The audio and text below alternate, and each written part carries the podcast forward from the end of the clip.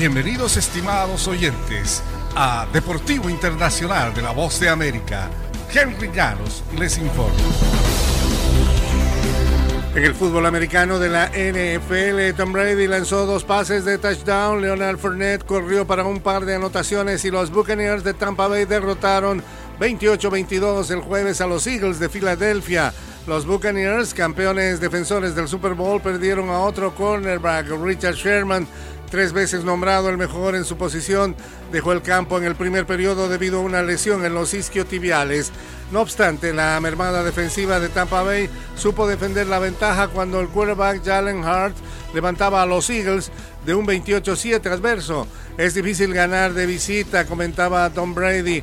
Evidentemente no dimos nuestro mejor partido, así que debemos volver al trabajo mejoraremos algunos aspectos y aunque jugó con un pulgar lesionado, Brady estuvo muy acertado, siete veces campeón del Super Bowl, 44 años de edad.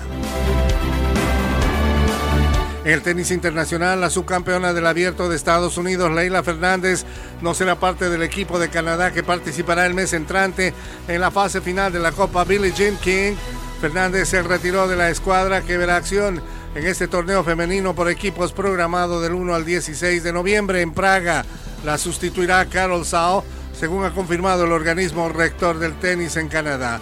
La jugadora de padre ecuatoriano y madre filipina fue eliminada esta semana en la competencia individual y de dobles del torneo conjunto de la ATP y la Asociación Mundial. Ha disputado en cancha dura en Indian Wells. Ha sido una temporada larga, declaró la jugadora tras su derrota del martes en el desierto californiano.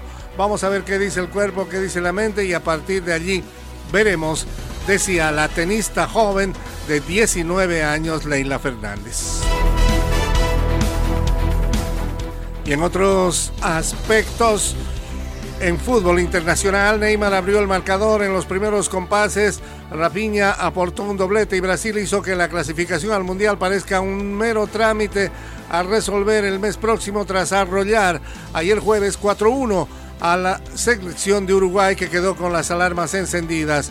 El astro brasileño del Paris Saint-Germain hizo gala de su exquisita capacidad de definición al controlar un pase adelantado que le envió Fred a los 10 minutos. En un palmo de terreno, Neymar controló con el pecho, se sacudió la salida del arquero Fernando Muslera y marcó con un derechazo cruzado en el área chica. Muslera concedió un rebote tras un centro de Lucas Paquetá y un remote de Neymar para que Rapiña marcara con facilidad. Y hasta aquí Deportivo Internacional, una producción de La Voz de América.